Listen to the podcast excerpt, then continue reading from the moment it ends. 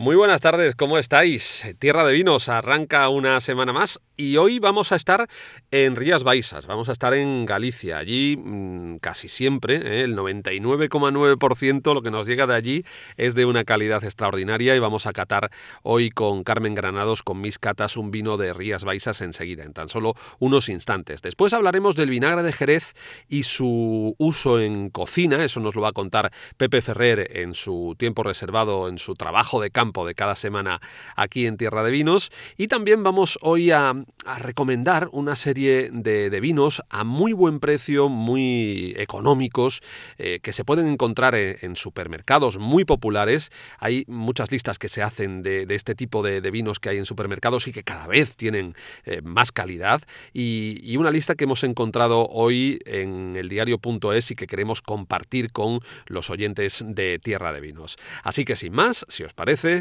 comenzamos.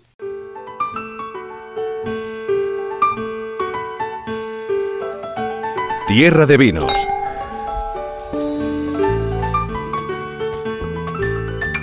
Arrancamos ya este Tierra de Vinos y lo hacemos de, la mano de Carmen Granados, de la mano de mis catas, que ya sabéis que todas las semanas pues nos trae en vivo y en directo una cata y gracias a ella conocemos vinos andaluces y también de otros territorios. En este caso nos vamos al norte de España, pero exactamente ¿a dónde, Carmen Granados? Pues hoy nos vamos a, Rías Baixas, ¿eh?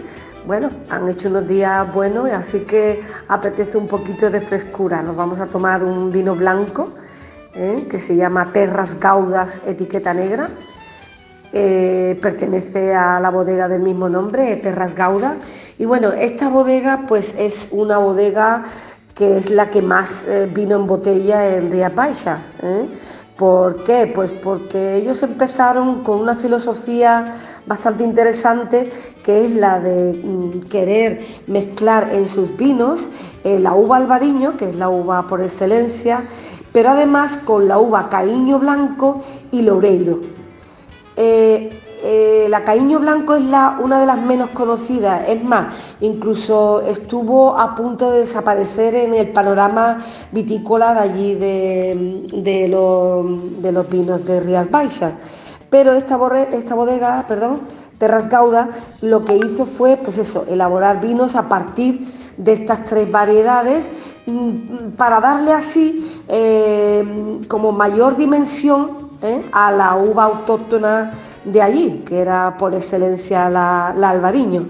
Esta Terras Gauda, esta bodega, se fundó en 1989 y entre sus apuestas eh, por la singularidad, pues hicieron en 1993 esta Terras Gauda etiqueta negra, que es el primer vino de la de Orrias Baixas, que tiene fermentación en barrica, que está criado sobre sus lías y que lo que buscaban en este vino, a pesar de, o sea, además de mostrar eh, las variedades que, tenía, era también el aporte que le daba el que se hubiera eh, criado en roble francés. Muy bien, pues vamos a proceder ya a lo que es la cata propiamente dicha. Carmen. Mientras que servimos el vino, comentar que, es curioso que la uva albariño va a aportarle al vino pues aromas afrutados, eh, sensación de volumen en boca la Loureiro pues eh, proporciona intensidad aromática, sobre todo a flores, y la Caíño Blanco pues lo que le da es la gran estructura y singularidad que tiene este vino.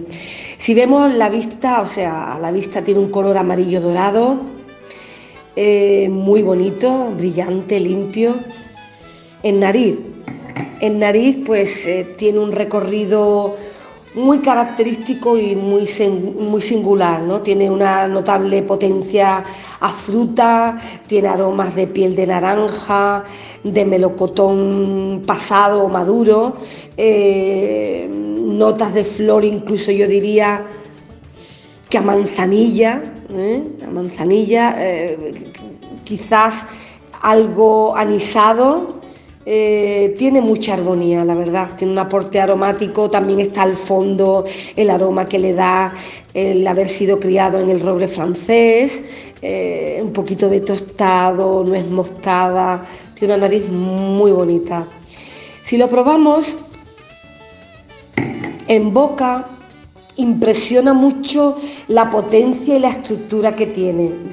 Tiene a su vez mucha frescura, acidez frutal, que es lo que buscamos en un vino de estas características, es muy elegante, eh, es muy sedoso, te envuelve totalmente la boca y la verdad es que tiene una sensación frutal y el aporte que le da la madera mm, a pan tostado muy, muy apetecible. Es un vino en boca muy, muy agradable.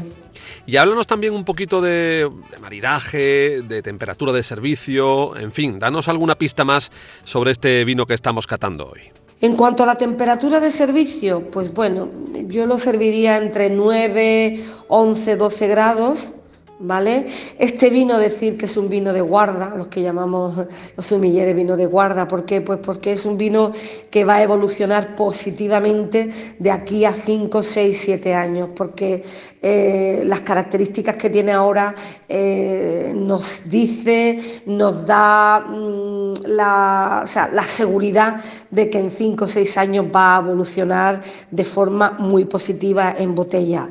¿Con qué lo maridaríamos? Pues eh, evidentemente si lo maridas con pescado, eh, al horno, con carnes blancas, arroces, paté, mm, no sé, un atún rojo de, la zona de Cádiz, eh, un marisco, unas zamburiñas, en fin, cualquier maridaje que le metamos a este vino es, sería genial.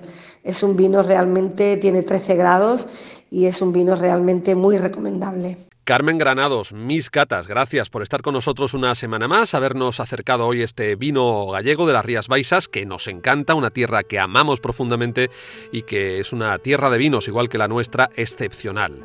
Gracias y hasta la semana que viene. El vino es cultura, riqueza, historia. Andalucía es tierra de vinos. Trabajo de campo con Pepe Ferrer.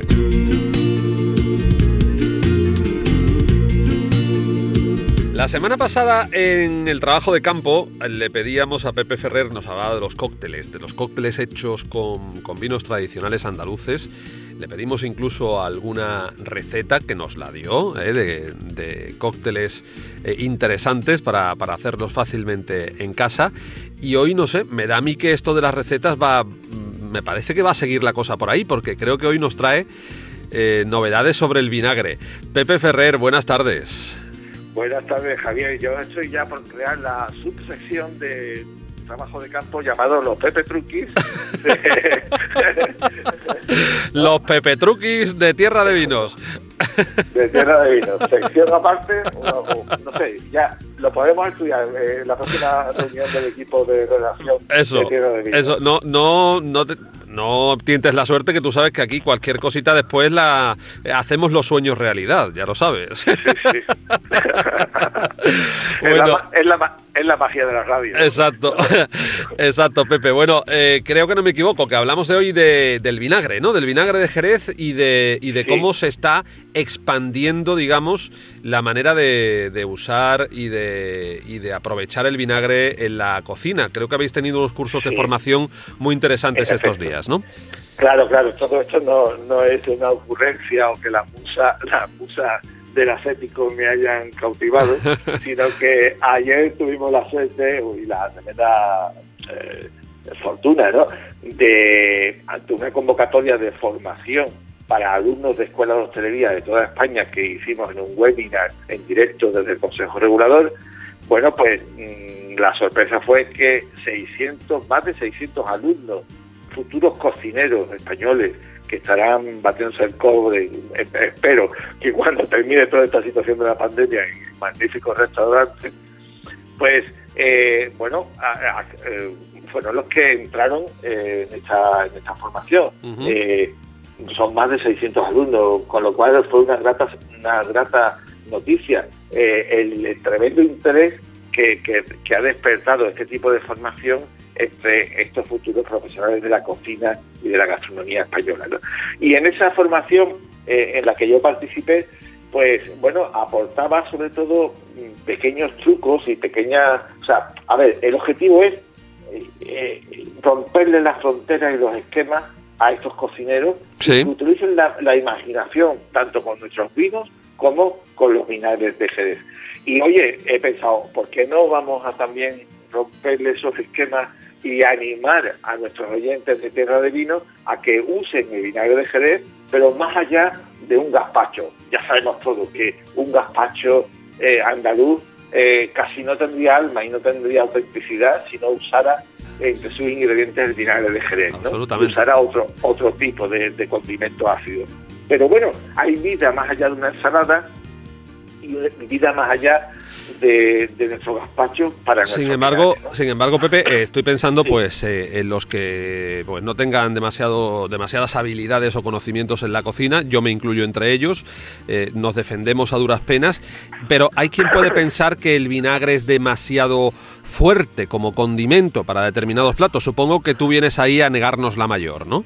Mm, Claro, eh, es que frente, a mí no me gusta decir que los vinagres de Jerez eh, son potentes. A mí me gusta decir que son muy expresivos, ¿vale? Que, entonces, eh, ¿Cómo se nota que eres periodista, amigo? ah, bueno, eh, eh, es que hay que saber cómo lanzar el mensaje para que llegue al, al, al, al final, ¿no? Al, al, al cliente, por Sí, pero vamos, son muy expresivos, pero vamos a evitar que nos chillen al oído. Eh, Es decir, cómo Claro. hay que saber utilizarlos, desde luego, ¿no? Bueno, pues vamos a usar el botón del volumen. Vamos a usar, por decirlo así, la cantidad. Eh, eh, habrá que usarlo con medida, evidentemente, ¿no? O sea, mm, cuando alguien usa un Chanel 5 como perfume, no se echa el bote entero de Chanel 5, Claro. ¿vale? Entonces, bueno, aquí evidentemente estamos trabajando con ácidos.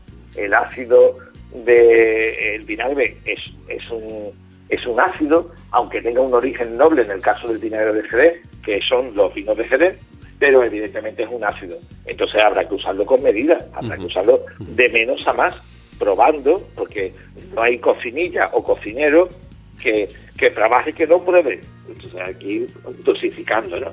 Entonces, por ejemplo, si vamos a hacer una vinagreta, la proporción para iniciar ese trabajo, esa emulsión de la vinagreta, será una proporción de 1 a 5. Una parte de vinagre por 5 de materia grasa, Ujú. aceite de oliva virgen hecha, en el caso nuestro, evidentemente, pero hay otras salsas que usan otro tipo de grasa, como puede ser la mantequilla.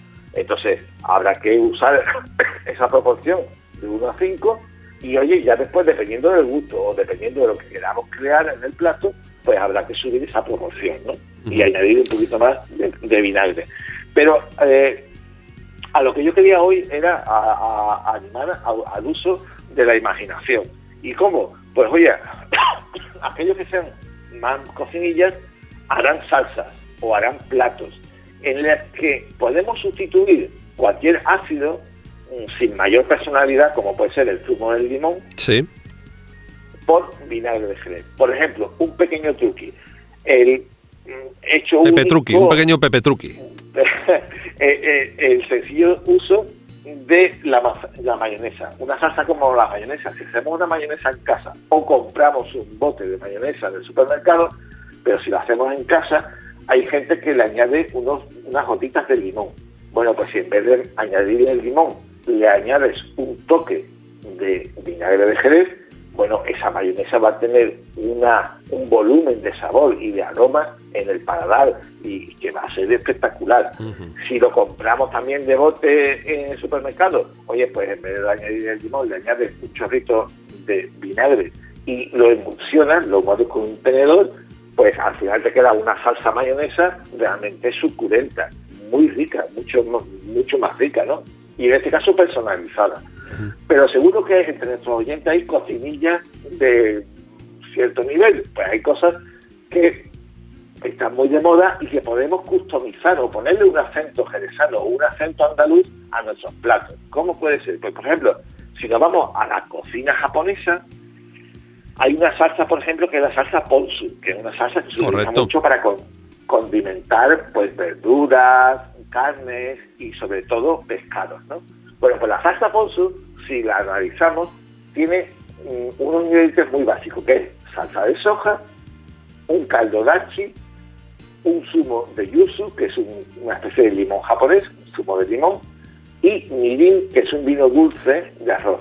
Bueno, pues con esos cuatro ingredientes vamos a hacer una cosa, que un pequeño pepetuki, como a ti te ha gustado denominar este tema, que es, dejamos la salsa de soja y el caldo de dachi tal como está en la receta, de tal forma que la personalidad de la salsa no se cambia. Y el vinagre de jerez al moscatel en este caso, que es muy afrutado, podemos sustituir con ese vinagre de jerez al moscatel el zumo de yuzu, el zumo de limón, y el vino dulce de arroz, que se llama midín, lo vamos a sustituir por un vino clásico semidulce de, de jerez, que sería el cream.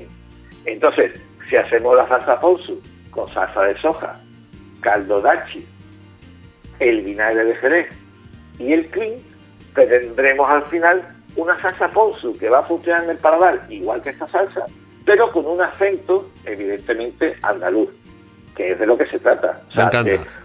no, no de, oye, ya no uso la salsa ponzu tradicional, pues sí, la sigo usando, pero ampliamos el horizonte de trabajo, el horizonte de ofertas. Oye, si estoy en un restaurante la oferta que hago en mi restaurante va a ser un plato con salsa ponzu, pero con acento andaluz, que es muy nuestro. Con lo cual yo creo que es genial la propuesta, ¿no? En definitiva, Pepe, que, nos atrevamos a, que nos atrevamos a usar el vinagre en su justa medida en nuestra gastronomía y en nuestros platos diarios, que le vamos a ver la diferencia de una manera notable. Claro, en general, que le demos una oportunidad, que le apliquemos imaginación a todos los productos agroalimentarios que tenemos en Andalucía y en este caso concreto, como ejemplo, pues tenemos el vinagre, que podemos hacer igual con el ceviche. En un ceviche donde llevamos un ácido muy fuerte como es el zumo de lima, pues en vez de usar zumo de lima usamos un toque de vinagre de jerez y tendremos un ceviche que estará muy rico, que nos recordará con el cilantro, la cebollita y el pescado a lo que es un ceviche tradicional, pero en este caso customizado o personalizado al estilo de un andaluz. Fantásticas recomendaciones, Pepe. Hablaremos otro día también, en algún programa lo hemos tratado, del vino de Jerez como condimento, no ya para maridar un plato, sino eh, como condimento para, Yo, por ejemplo, y mucha gente me consta que, lo utiliza el vino de Jerez o cualquier vino tradicional o un, Montilla, pero un chorreoncito de oloroso a, algunos guisos, eh, eh, un poco de fino de manzanilla en determinados platos, nos pueden descubrir un mundo absolutamente maravilloso y diferente. Sí, sí.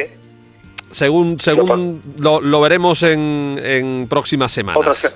Otras, semanas. Estupendo. Pepe, Pepe Ferrer, un fuerte abrazo, querido amigo. Igualmente. Seguimos en Tierra de Vinos. El vino es cultura, riqueza, historia. Andalucía es tierra de vinos.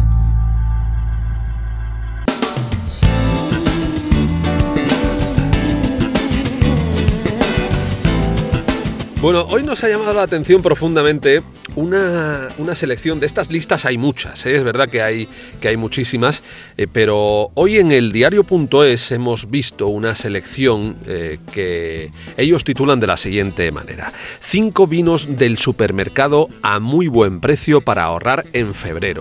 Oye, y hemos echado un vistazo, porque es verdad que hay veces que pasamos por delante de esos vinos o que esos vinos pasan por delante nuestra, no les hacemos demasiado caso y es verdad que hay vinos en las estanterías de los supermercados que, son formidables a precios además muy interesantes. Ellos han elegido cinco y yo quería traerlos para compartirlos con, vosotros. Por ejemplo, el primero que nos traen es eh, Puente de Piedra Reserva 2016. Se trata, dicen, de un tinto aterciopelado por menos del precio de un arroz a la cubana. Un coupage de garnacha, tempranillo, cariñena y cabernet sauvignon elaborado y embotellado para Auchan, es decir, para el campo, desde la denominación de origen cariñena.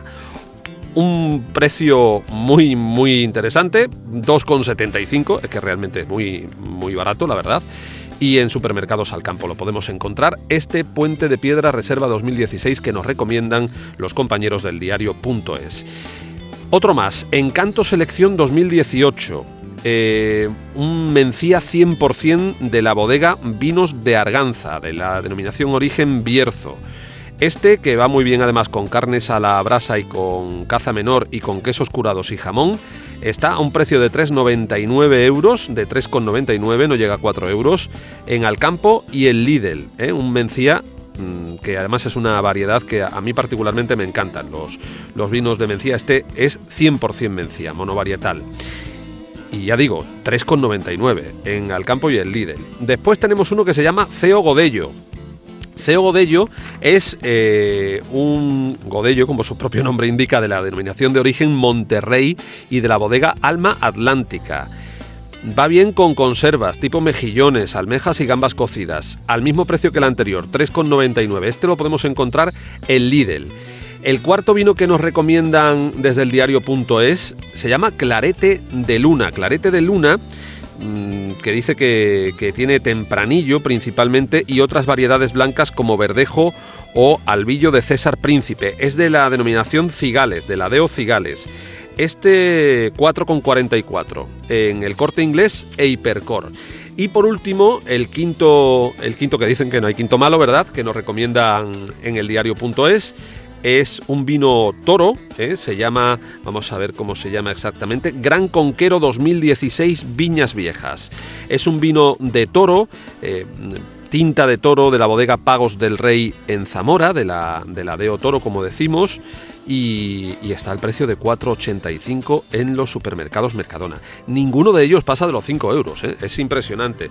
Hombre, yo supongo que trabajan también con, con, un volumen importante al venderle a los supermercados y eso permite abaratar los costes, porque es difícil pensar que sea tan barato producir un vino. Lo que pasa es que, claro, cuando lo produces en mucha cantidad, igual se pueden abaratar esos costes y se pueden poner a precios tan competitivos en el mercado. Esto lo hemos visto hoy, si queréis más información, en el diario.es. Así que con esto vamos a terminar por esta semana, Tierra de Vinos. La semana que viene, ya sabéis, estaremos de nuevo aquí para compartir en RAI, en la revista de RAI, un ratito hablando de vinos y gastronomía. Gracias, muy buenas tardes.